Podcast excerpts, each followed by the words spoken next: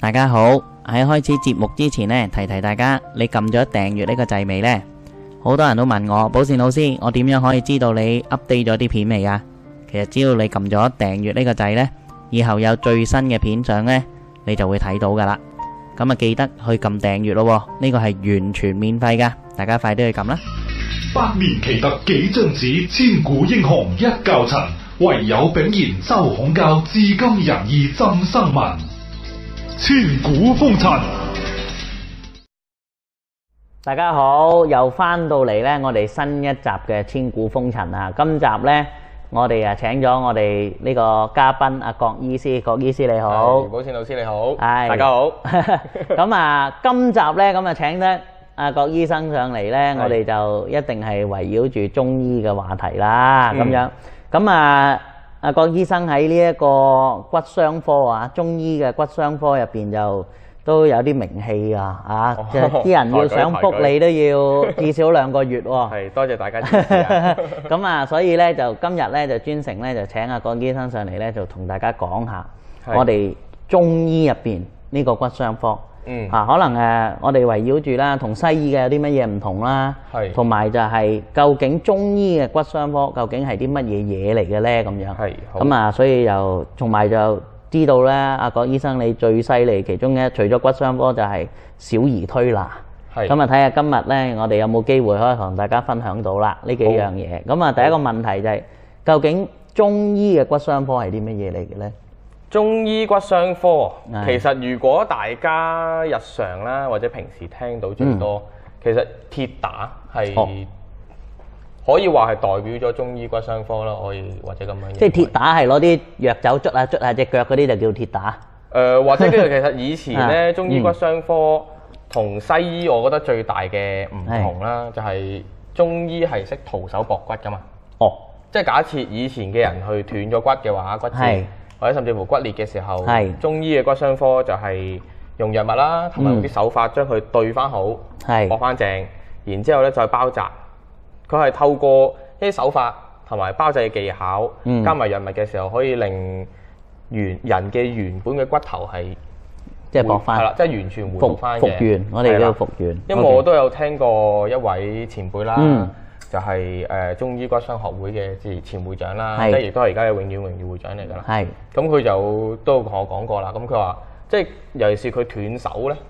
佢就係好拿手嘅，嗯哦。係啦。咁斷手其實有分呢啲甩骹嘅斷手，定係真係骨折嘅斷斷手骨折嘅斷手啦，即係佢同我講解，其實都誒、呃激發到我，或者佢就係俾我啟發幾多嘅。係佢就話哦，如果你西醫嘅骨傷學咁講啦，嗯咁佢哋係會開刀係同你博螺絲。係甚至乎係叫做就算點都好，佢都要加啲嘢落去，加個同你支架啊固定咗加個係繩啊嘛啦固定嘢落去㗎啦。整到佢鋼之煉金咁術嘅師情況之下咧，咁啊冇 錯冇錯。 尤其是假設以前臂為係例啦，咁前臂骨折嘅話，係因為佢本身唔好講話骨頭啦，咁佢嗯就成日肌肉佢都成幾十條肌肉啦，係加上佢人體設計係好精妙㗎嘛，係精妙到就係叫做你只係平時你肌肉腫少少你都唔舒服啦，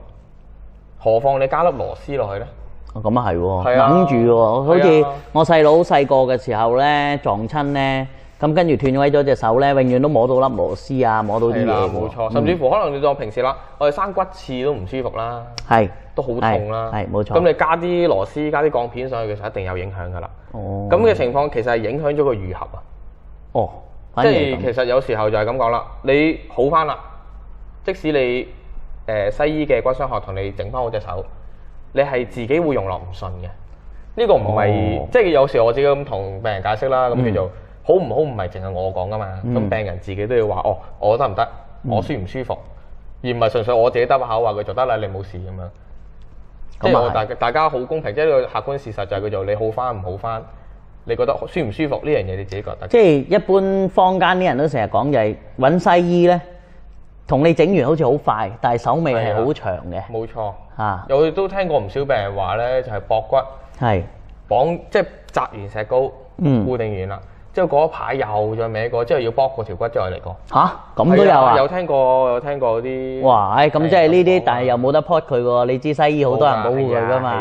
嘛啊？ 你中醫係俾人哋害到雞毛鴨血，但係西醫永遠係有即係人如保果護中醫佢你噶嘛？咁樣搞咧，係啊就俾人告到咩啦？告到甩褲嘅真係係啦冇，錯哦咁樣啊！即係即係因為咧，以前咧我就試過誒、呃、腳趾尾骨 折，就日日個沖完涼咧就喺度只腳有水啊嘛，咁只腳係梗係照踢啊下踢下咁樣，點知踢到個地拖桶嗰條鐵，咁踢到腳趾骨折，咁咧係佢就同我就係、我就去聯合醫院睇醫生。嗯，咁啊，幸好佢話誒誒，即係其實都係一念之間嘅啫，西醫佢。係啊佢話誒，見你咁細個，唔使幫你打螺絲啦，咁樣。係咁佢就同我整咗個即係嗰啲膠，即係嗰啲咧溶咗啲嗰啲硬膠咧，嗯將佢變成軟整個膠帽咁，係啊整個帽咁保護住我只腳趾咯。係咁但係去到最後我睇得好咧，都唔係西醫幫我睇得好嘅，因為實際上佢冇幫過我，佢淨係同我做咗套咗個套啫嘛係。咁啊，俾啲消炎藥啊、止痛藥你食，咁就完咗。佢話誒，佢自己會好翻㗎啦。咁咁嗯、但係去到最後好咧，就係、就係當時係去咗旺角睇個鐵打醫生嘅，哦，佢就俾啲藥我噏嘅。嗯，佢話誒，因為佢照咗 X 光啊，嗯佢話佢係裂咗啫，佢冇斷到，冇佢係裂咗。咁就相對容易處理啦呢樣嘢。係係係係。咁其實就係鐵打，其實其中一樣好犀利嘅嘢咧，就係佢哋本身嘅鐵打藥。哦，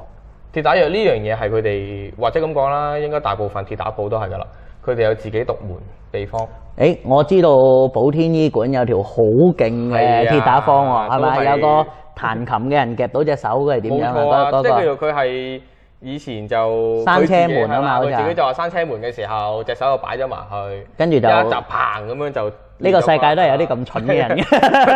咗 關係係之後咧，從此就影響咗佢彈琴。佢係啦，因為彈琴佢要攬嗰個弧弧度，度，係係即係係。佢係咩咧？一擘大嗰下就冇力啦，仲要咩咧？哦冇力不特止喎，佢仲要手震喎。哇！咁你知呢樣嘢影響好大㗎嘛。即係朗朗夾到隻手都玩完噶咯即喎，係佢李雲係迪嗰淨啲係都淨。係 hold 住隻手喺度咧，佢嘅手都係係咁震震震震震哦，就好似柏金遜症咁樣。但係佢廿一二歲嘅啫喎，係啊，記得好後生，其實係亦都好彩佢後生啦，係所以佢就佢嘅復原能力係比較強係嘅。係係。咁就用個鐵打藥啦，咁係就同佢敷敷，其實敷咗第一次，佢已經係見到個嗯明顯好轉㗎啦。係咁其實佢自己好轉之後，咁其實佢都好彩，佢嘢都堅持嚟揾我哋啦。咁啊佢就自己其實敷咗幾次，其實佢應個情況都好轉即七七八八係㗎啦。即係十次都唔夠就已經係係哦。咁但係喺個過程當中，你都有同佢拉翻開啊？有，即係叫叫做一定要配合埋手法嘅呢樣嘢。哦，即係叫做你點樣同佢鬆解佢應該要放鬆嘅地方啊，或者叫做佢裡面會唔會有啲嘢係堆積咗，或者加啲手法落去咧，令到佢係幫助佢去吸收啲嘢。其實而家香港人咧，即係好似我呢啲年紀咧，即係如果我係即係未接觸過寶天醫館 咧，實際上我係唔係好信鐵打嘅？點解我唔信鐵打？因為我覺得好揸流攤啊！嗰啲鐵打佬咧，佢佢就唔連捽捽兩下咁，跟住叫你噏啲藥就算數嘅。嗯咁啊，但係即係我就嚟過就知道啦，你哋嗰啲係好好嘅，個原因就係、即係你都會做好多手法啊，好多成咁。其實係咪手法其實先至係一個最重要嘅一環呢？定係五十五十呢？五十係藥，五十係手法咁嗯樣。我會咁樣睇。其實手法有咁，我就可能拉遠少少講先啦。係其實我本身就讀書嘅時候啦，咁其實因為中醫裏面太多科啦，嗯，咁有時候就我哋自己開始就哦，你話用邊一科嚟起家咯？我用咁樣形容啦，就叫做我首先投入多啲時間，或者我興趣擺喺邊度呢？其實我主要擺時間反而係針灸推拿比較多，而最着重去到實習嘅時候呢，就係、反而推拿真係比較多時間啦。誒、其實呢樣嘢係我好慶幸遇到好嘅老師嘅。咁、嗯去到醫院嘅時候啦，咁推拿科嘅老師就去俾我見到另一面啊，即係佢話哦，原來推拿係有另一個世界嘅。哦即係正如嗰個形容係我見到另一個世界，而唔係話純粹平時哦誒、就咁放鬆或者就咁猜幾嘢咁樣。哦，即係佢係甚至乎去我有個跟得最多個老師啦，咁我有時即係我心底裏當佢都當佢係師傅㗎啦。嗯，其實佢就係用手法去醫女性嘅疾病嘅。哦，例如呢，例如誒、例如有時當最簡單啦，女每女性每個月都遇到嘅月經問題，係佢幫佢去吹啲月經出嚟，哦，用或者振幅係定係用咩呢？佢用手法去摸到個子宮輕輕，即係佢好輕柔，哦，掂到個子宮喺個子宮膜上邊輕輕摸，咁犀利係，啦，幫佢係叫即係叫佢有時痛啊痛經啊，摸摸摸，即係喺個打打肚就咁樣係啦就咁按就得㗎係啦。啦，即係佢都教我哋點樣，即係其實我都教有時教學生咧，都教佢哋點樣訓練個手感，哦，摸落去個感覺好得意㗎，好似摸到個誒氣球咁樣。即係表表面嗰陣，係個啦即係按落去。係啦，哦，咁仲有其他啊就又唔係膀胱嚟嘅唔係按到個膀膀胱係即係 會摸 OK 摸得出個分別嘅。哦，咁得意，係啊哦，即係叫做你透過，當然你要學習埋個解剖學啦。係係係，然即係之後就可能平時喺產後好多女性都會揾佢啦，嗯即係例如產後風嘅問題，或者叫做有產後乜嘢啊產後風，嚇誒，可唔可以解釋下咩叫產後風？即係因為好多例如好多係我哋即係有嘅時觀眾候唔知誒、產婦係佢自己可能誒、生育之後，咁佢其實係氣血佢都嚴重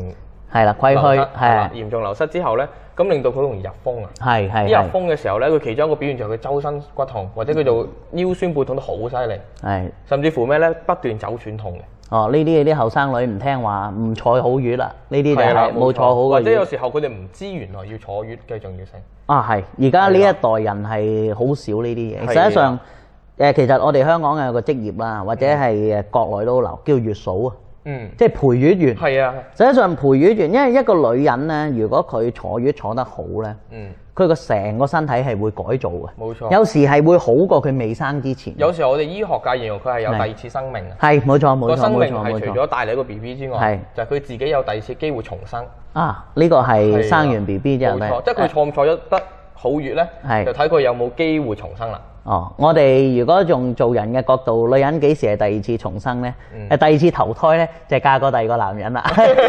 即係一個就係你未嫁咁啊，你你屋企原生家庭啊嘛，咁你嫁過第二個男人係咪好似重生咧？但係有時係仲仲衰過唔嫁嘅喎，係係咪先？即係就啊好似坐唔坐得好月嘛。 係啦，冇錯啦，好大鑊我哋做嘅。得好唔好咧咁你所以咧，嗰啲有啲係投胎咗去天堂，有啲係落咗地獄 噶嘛。咁所以好大鑊啦。冇錯，所以佢 就啊其實誒要重視翻坐月呢樣嘢啦。係係係係之後就產後仲有係誒、呃有啲好多女性其實而家尤其是咧都市問題就係肝鬱問題啊嘛，哦，係啦，係即係好多人精神壓力過大啊，或者係甚至乎佢就其實淨係對住 B B 都哇唔識點湊啊，係又要揾錢啊，又要湊 B B，好大壓力係啦，甚至乎有婆媳糾紛呢啲嘢，令到佢哋乳汁分泌有問題啦，嗯，咁啊會胸脅痛噶咯喎。係啊，胸脅痛啊，即係嗯做反覆乳腺炎咯，哦，咁啊，再嚴重啲啊，第時變 cancer 噶咯喎。係啊，乳腺炎佢反覆發作之下咧，佢啲細胞想變啊，即係佢想適應呢個環境，哦咁佢、就去向癌變啦，哦，因為癌細胞本身係你嘅細胞嚟噶嘛。係冇錯冇但係錯佢就冇自己錯，去想適應一個變異嘅環境，所以佢變咗做一個變異嘅細胞啫嘛。啱冇錯冇係錯，啦，所以其實癌細胞本身係你嘅嘢嚟嘅，係。只不過你俾咗個差嘅環境佢，令到佢變咗異形咁。所以所以西醫對癌嗰個觀念咧，喺我哋中醫入邊嚟講，我哋係係唔一樣唔係完全唔一樣嘅。係即係大家個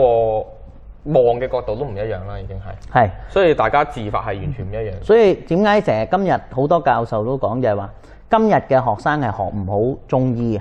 係因為佢攞咗西醫嗰套，攞咗西醫嗰個角度嚟學中醫，係咁咪變咗冇嘅其實就係用西醫嘅方法，但係西醫嘅觀點其實咪西醫咯，咪係學到變咗一個四不像咯。其實係啊，即係其實有時候就點解要揾到個好嘅名師咧？嗯，即係其實誒、呃、內地好多學生佢哋係係用咗西醫觀念去學中醫嘅。係但係亦都有唔少嘅好老師咧，佢哋係會堅持翻用中醫嗰一套去教你。係所以呢個就係我自己好慶幸，我遇到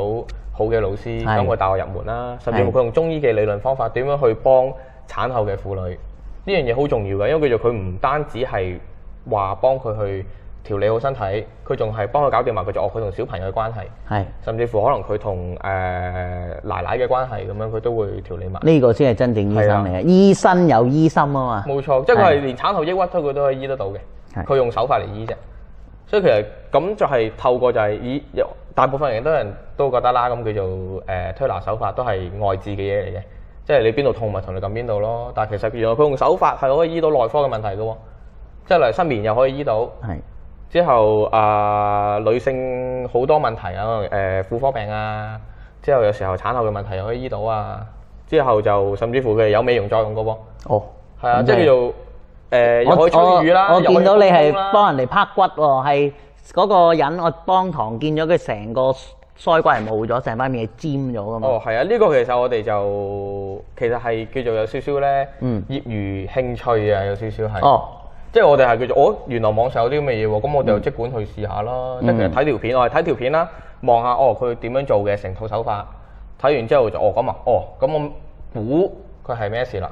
咁我就去再做，誒原來就係真係咁樣。即係其實一理通百理明，最係啦緊要冇錯其實應該係咪即係你會講成熟咗嗰樣嘢嗰個推拿科嗰個其中一個最基礎嘅基本功就係解剖學。冇錯。骨誒骨啊、肌肉係啊，啦所有嘢咧，然之後點解我哋推即係中醫嘅推拿咁獨特呢？係就係佢我哋而家嘅學習上邊，的確係個系統有幫助嘅。即係我哋一定要學咗誒、呃、現代嘅解剖學啦，但係我哋本身中醫嘅時候，我哋仲學埋我哋本身嘅經絡學學學説啦，同埋我哋嘅誒臟象學説呢樣嘢係幫我哋就係點樣去貫通啦，哦，即係貫通成個人體發生緊咩事。即係判症，首先要判症先，冇錯，哦即係有時候就係即係我睇一個病，我唔淨係淨係話哦睇佢骨頭，睇佢肌肉，我仲睇埋經絡，睇埋臟腑。即係好簡單。又以你啱啱個例子啦，即係如果佢係肝鬱，佢分泌唔到乳汁係㗎，佢乳腺發炎嘅，係咁一味淨係撳嗰個位冇用㗎嘛。嗯，咁係解決唔到佢嘅問題嘅冇。咁啊西醫分科咧，嗱西醫又唔識呢啲嘢啦，咁啊成佢啊死撳又冇用啦係。跟住睇婦科啊，以為佢誒 cancer，一陣間又話佢乜，又話佢乜啦。係去到最後病解決唔到之外，仲會變成抑鬱，變成其他精神病。冇錯跟住由婦科又轉介去咗精神科，係啊去到最後唔病變咗病，唔死變咗死。即係轉來轉去咧，變相就係將個人切得太細嘅。嗯，咁你人佢冇咗個整體係觀。啊，即係冇咗整體觀嘅時候，咁、你唔係真係一件物件啊嘛。嗯，你唔能夠話呢只角壞咗，咁你就拆咗對門出嚟咁樣搓下佢就係冇錯事㗎嘛冇錯冇錯冇錯咁變相其實就係有時候我哋有啲病人都會問我頭痛點解你淨係撳腳啊，或者手痛或者腰痛點解淨係針我隻手啊咁，嗯即係我會有時候同佢哋講啦，咁我俾翻啲中醫嘢你啊嘛，即係嗯你嚟睇中醫咁，我俾翻中醫嘢你咯。即係有 有病人係好得意㗎，佢問我就話佢做，哦我腰痛喎，咁佢又睇佢係腰痛咗兩個月，急性扭傷，然之係後拖咗兩個月都醫唔好。佢話出邊睇過物理治療師，睇過脊醫，睇過某啲中醫師，之後全我又簡單問佢一句，係咪全部都淨係搞你條腰？咁我就佢就答我係啦係啦，咁個個都搞我條腰咁樣。之後咁我就埋床。嗯，第一時間同佢講哦，咁啊，咁你借手俾我啦，咁樣，我淨係針佢隻手，佢當堂症狀起碼好咗五成。然之後佢其實針之前佢都問我噶啦，我腰痛我都要針我隻手啊啊。針完之後我就慢慢去解釋翻。佢嗰個係井榮經書俠嗰幾個幾個月啦，定係一啲奇穴嚟嘅？實際上佢針嗰隻手佢嗰啲位係。誒、呃我可以形容為通翻佢經絡嘅角度去做啦，嗯係嗯即係除咗五輸液嘅角度之外啦，係叫做係直接通翻佢個經絡。嗯，因為佢就係按照翻佢體表上面嘅經絡循行啦，即係佢就判斷翻佢就哦，佢係屬於誒、呃到底係太陽啊，定係少陽定係陽明經嘅問題啊。然之後佢通翻佢之後咧，咁佢就當堂症狀好咗五成啦，不論活動度定係疼痛嘅程度啦，哦佢即刻好轉咗五成啦。之後我再同佢再調一調針法，咁佢又再好多兩成咁樣。然之後佢喺度問我點咁神奇嘅咁樣，咁我同佢即係簡單解釋翻就係經絡問題啦。然之後就話咁，因為叫做你嚟揾我，咁我冇理由俾翻西醫嘢你噶嘛。咁我係啊係同你講哦，咁你話睇中醫，咁我俾翻中醫嘢你咯。係好啦，之後然之後咁佢又話哦個個都搞佢條腰，咁我有時可能哦你當我包拗頸啊又好啦，咁我就同佢哦咁我就唔唔使搞你條腰啦，咁我就同佢按個肚，呢個按完個肚之後，咁嗯佢又即時好翻啦。呢、個呢、個係一個真正嘅中醫，因為真正嘅中醫係應該用翻中醫嘅思路、係中醫嘅手法，甚至係中醫成個治療嘅原則去冇錯做嘢。如果唔係咧，就變咗同西醫冇冇分別。冇錯，啊，咁呢個亦都係我知道係你哋寶天醫館嘅一個核心嘅價值觀嚟嘅，係啊，即係行翻中醫嘅原汁原味路線嚟嘅，係呢個係重點啊。因為其實我哋讀書嘅過程裏面啦，誒、嗯見到嗰個未來趨向啊，嗯，就係受西醫嘅入侵太多啦。係。咁變相就係、即係若果我哋有啲有心嘅人士，嗯我哋都唔去堅持把關嘅話咧，咁、嗯其實我哋嘅好快冇晒㗎啦。係即係變相叫做你係自己已經投咗後行，扮中醫嘅西醫咯，已經投咗行係自啦己已即係叫經做你已經自己棄權，我我中醫嘅嘢我唔要㗎啦，咁我係淨係讀西醫嘅啫。咁變相其實就我哋中醫嘅嘢好快會唔掂㗎啦，好快就冇晒㗎啦。冇錯咁所以其實我哋本身成個寶天醫館嘅其中一個目的啦，就係叫做我哋想去保衞翻我哋中醫，嗯即係其中一個我哋嘅文化啊呢、個係。啱，即係冇我哋錯生而為中國人嘅時候，咁我哋就要保護翻我哋嘅中國文化啊嘛。嗯呢樣嘢就係我哋其中一個目的啦。嗯然之後就其實係我想做一個平台出嚟呢，嗯係哦你識乜嘢叻嘅，咁我哋大家交流；我識乜嘢叻嘅，我又教你。即係大家互相切磋之下咧，咁個水平自然提高啦。啊，冇錯冇係錯。啊，一提高咁，其實你中醫水水平一提高嘅時候咧，即係唔我哋唔會話去建立敵人，一定要同西醫打對台啱咁樣。嗯啊冇錯我哋純粹咩？我哋自強。冇錯。咁病人有福啦，咁佢自然就對你有信心，佢自然嚟揾你啦。冇錯，其實中西醫咧，實際上就係、誒我哋係叫做有唔同嘅方法，但係我哋嘅係目標係一樣嘅，就係希望人好健康係，啊成個人類我哋係進步嘅。係啦咁啊，另外啊，我就知道你有套針法，你哋叫佢做即係失眠救星嘅喎。 係一針落去，咩人都瞓着嘅喎，好神奇嘅喎。係佢係即係嗰套係點樣？因為我就知道你係即係喺針灸上面，你啊研究得好深啊。嗯即係嗰、個嗰個針法係係啲咩嘅理理論啦、定係點樣嘅一回事咧？其實都係又要講翻啦，即係係又係遇到名師啦，遇到好老師，咁佢就一嚟佢就教翻我我哋啦。咁嗯其實我哋本身中醫裏面有一本經典一定必讀噶啦，嗯黃帝內經》就喺第一章《上古天真論》，哦，一出嚟就其咩？誒、上古之人，其之道者，係法於陰陽，和於術法於陰陽和於術數數，就係係冇錯呢就係法於陰陽，和於術數呢八個字啦。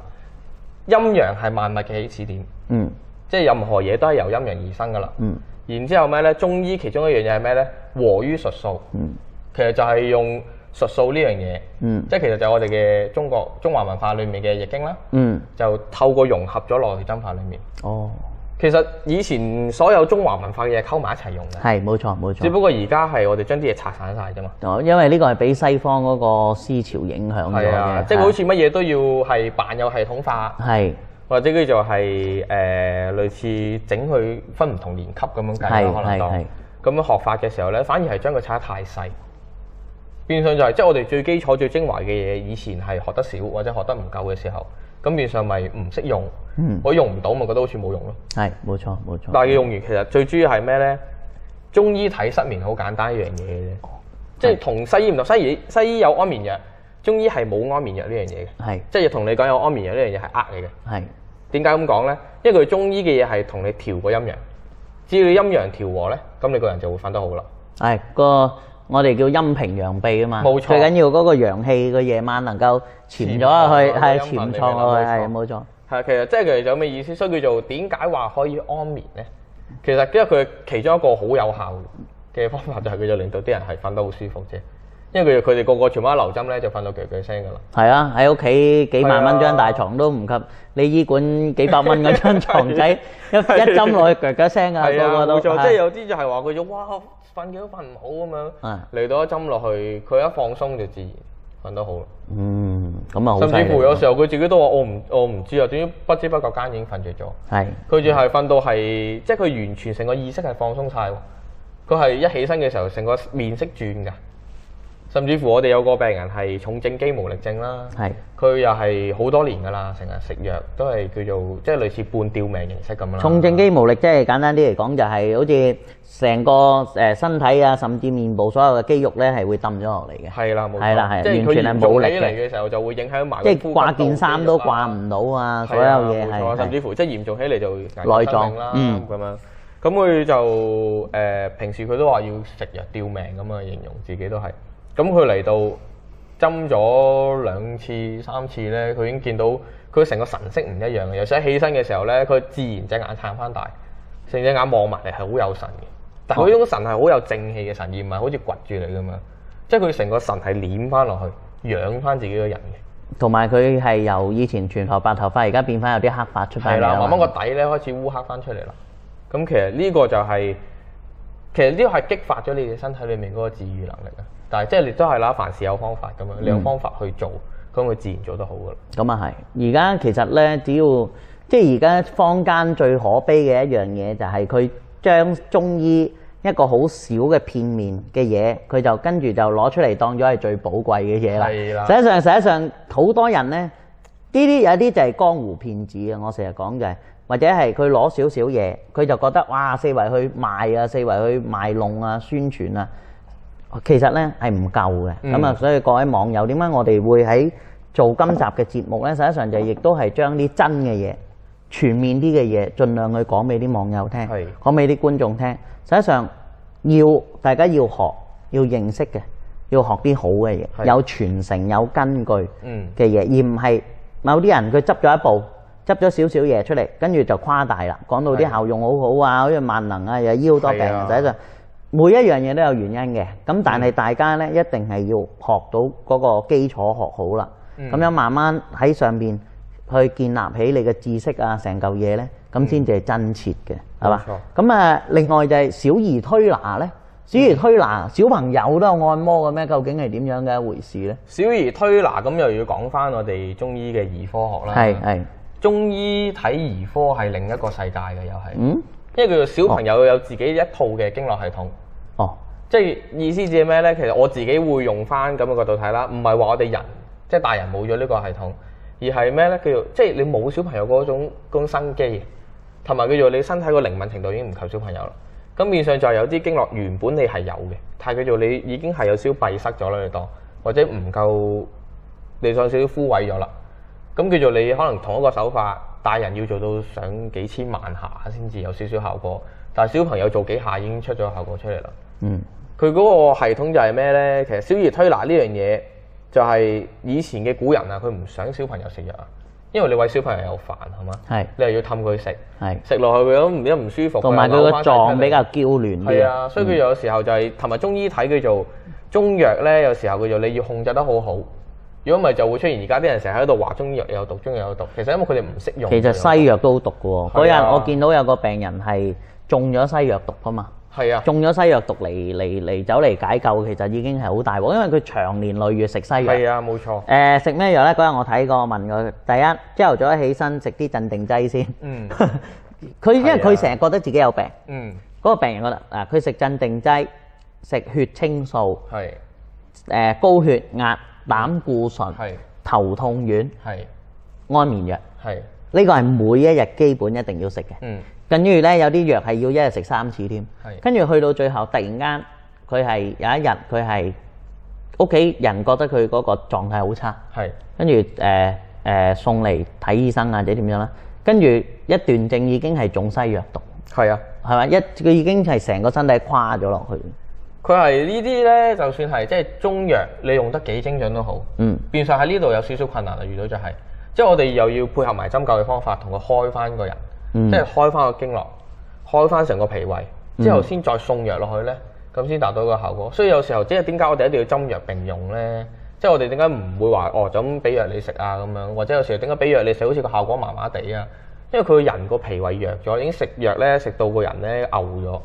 即係你當佢牛咗咁樣，你要去好似塌翻時咁樣咧，塌翻着成部機啦。其實中醫係學少一樣都唔掂。係啊真係學上一樣咯。因為咧，如果係一個真正係一個好嘅醫生咧，實際上佢係針推藥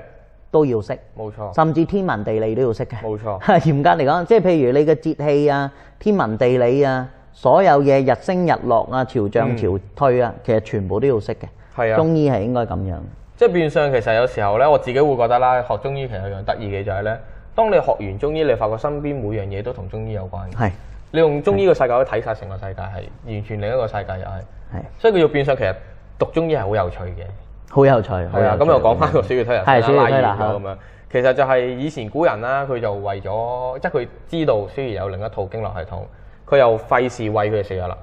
索性創咗套手法出嚟，就係用手法就醫晒佢哋所有病啦，即係方便直接簡單。啊嗯。因為佢就有有時候甚至乎可能同佢好似玩咁樣咧，佢已經係叫做已經醫好咗個病啦。我知道你醫咗個好奇嘅案例喎，係係嘛？即係基因變異係嘛？佢係係香港第五個案例係嘛？係啊，零一零年之後嘅第五個案例啊，佢呢啲又係咧，原先西方醫學係又係咧對佢又係即係類似研究階段咁樣嘅，嗯覺得係，嗯又係嗰啲幾百萬人先得一個嗰啲咁樣咧，嗯全香港而家先第五宗案例，誒、近排我哋又多過啦，哦又係咁樣第六宗案例就係、都係我哋嘅病人啦。哦咁其實佢初初嚟嘅時候咧，第一次嚟嘅時候，佢已經十歲仔啦，但係咧咁佢就得兩歲智商喎。其實好慶幸就係咩咧？好慶幸就係佢做佢媽媽唔放棄佢，我哋好欣賞佢媽媽嘅，就係叫做佢媽媽就叫做即係其實如果佢媽媽稍為可能自私少少咁講啦，叫做佢稍為自私啲嘅時候，佢放棄聽佢係啦，佢嗯聽誒、呃、醫生講，即係聽西醫講就話佢就哦，咁你判斷佢為重度弱智啦，重度弱智咧，咁我哋送佢另一個地方咧，咁你就唔使見到佢噶啦，咁你唔使照顧佢。送去一啲院舍啊嘛。係啊，即我係變相好似我探去。訪過嗯咗另一個世界㗎啦，咁就以後見佢唔到㗎啦。但係佢媽媽即係佢堅持啦，佢話哦誒、你當我個仔重誒、中度弱智啦咁樣，你中度智障咁樣，咁我就努力照顧佢啦咁樣。然之後佢喺照顧嘅過程裡面，咁佢都有不斷去揾唔同嘅醫生誒醫生啊，嗯都醫咗好耐㗎啦。即係咁，其實佢嚟到佢，其實佢已經去到嗰、個。專家級啊！實際上佢媽咪係啊係喺呢個病入邊，佢係專家級嚟冇㗎錯，佢已經係研究好 深啦。佢係已經反而佢從知道西醫嘅好多嘢角度佢係啦專家級所以佢嚟變嘅相佢可以同佢討論翻佢個仔個病咁樣係係啦。係。然之後就佢自己都話啦，咁其實佢話佢係希望佢個仔係嘅樣咩咧，稍微有少少自理能力，佢都好開心啦。嗯。咁其實我哋就係大概醫咗佢大概五個月到嘅時間啦。咁其實已經見到佢有好大進步，就係、初初嚟嘅時候咧，成身冇力㗎，軟賴賴咁樣。好似個橡皮人咁係樣啦啊。嗯。都要個誒、呃工人姐姐去一路傍住佢、鬥住佢，甚至乎阿媽要傍住佢。佢阿媽都抱佢抱到咧腰都脱斷咁滯啦，佢自己都形容。之後到而家其實咁咧，有時候佢咧等緊嘅時候咧，佢都見到佢自己喺度跑。嗯係喺度跑嚟跑去，係啊，我都見過，係係啊我都見咁樣過。甚至乎叫做其實我哋而家係咩咧？醫生裡面就係叫做除咗我之外，我哋就我哋嘅阿黎醫生師啦，係係啦，同埋佢就我哋嘅葉師傅啦，都係會主理呢啲輸液推拿嘅時候。其實我哋係一個團隊形式咁去做嘅時候咧，咁黎醫師其實而家變相好多時會接住佢嗰個做法嚟做嘅時候咧，變相其實見住個小朋友係同黎醫師建立咗好深嘅關係啦。同時間就係咩咧？係大家有互動啦，已經去到，即係人與人溝通呢樣嘢唔係純粹透透過語言嘅，即係你透過個眼神，你透過佢嘅表情，你已經知道佢係唔同咗啦。我嗰日見到佢媽媽係仲可以罰佢個仔罰企㗎嘛，係啊誒教佢扭耳仔，佢係完全係啊而家係知道發生緊啲咩冇事嘅，錯，甚至係乎而家識扭計啦，佢而家係啊係係即係開始識整蠱做怪啦。係啦，即係開始喺度咧，知道誒、哎你要同佢整呢樣嘢，佢覺得佢就有少少唔舒服咧，佢就喺度哎呀哎呀咁樣。係就開始佢五個月啫係喎，啊五個月嘅療程係超越咗佢呢十年入邊。冇錯，好多咩物理治療啊，咩言語治療啊，冇錯咩乜乜乜乜乜乜，好多所謂嘅治療，就係、五個月時間用小兒其推實我拿。哋見到佢就係咧，唔係淨係我哋有信心啊，係連佢阿媽對於呢個小朋友嘅情況都充滿咗希望啦，而家都，嗯即係佢係相信佢個仔係真係有得醫啦，嗯而唔再係初初嚟嘅時候，其實我即係個願望好卑微咁樣好似。嗯，即係佢已經係佢哦信心好大。同時間佢媽媽都好堅持就係咩呢？佢其中一樣嘢做得好嘅就係、佢一個禮拜嚟足三日。呢樣嘢係佢媽媽好值得稱讚嘅地方嚟。嗯而我哋亦都好欣賞呢樣點就係佢做，因為佢做佢係由大埔出到嚟呢度，我哋觀塘區嘅時候，嗯咁、其實呢個車程係唔簡單嘅，但係佢堅持到一個禮拜嚟三日，呢、個變相就係佢佢好重視就係小朋友發生緊咩事，同埋佢係反映翻就係佢一佢個好好重視身體啦負責任嘅家長，冇錯非常之負責任。佢好重視身體健康呢樣嘢，即係而家有時呢樣嘢係變相我哋都市人好欠缺嘅，嗯，即係對於身體嗰種毛病啊或者身體狀況咧係放到好後啊，變相就係有時而家揾錢啊啊嘛，得閒死 à. 唔得閒病啊嘛，甚至乎成去日咗都講玩喎，同我講話去咗玩唔嚟睇醫生咧，有時候即係即係即係轉個頭翻嚟問我點解我醫唔好嘅咁啊會或者係，Ừ. 啊，即係或者甚至乎話點解好似醫咁耐嘅咁有時候即係即係有好嘢食係啦就即刻去食咗先，唔會戒口啊。明明啊重感冒都食杯雪糕啊，嗰啲咪自己攞嚟衰係啦啊，。即係係佢嘛就我都同佢講 啦，佢就就係佢就即係你我俾你嗰個建議嘅覆診時間係可能假設一個禮拜或者一個禮拜兩次嘅，嗯但係你將佢同我兩三個禮拜先至嚟一次，嗯甚至乎可能有時隔成個幾兩個月咁先嚟一次，咁我哦都真係俾佢激到 嘔血，係啊，即係有時候對住啲病人話咁樣都冇辦法啦，係明白，咁啊，我哋時間啊有限啦係，咁啊，今日我哋都講咗好多，咁啊，希望下一次呢，係再請阿郭醫生嚟好同我哋分享下啲中醫知識，好多謝好你，多謝多謝啊，多謝我哋以茶代酒，多好謝你，多謝多謝好，拜好拜拜。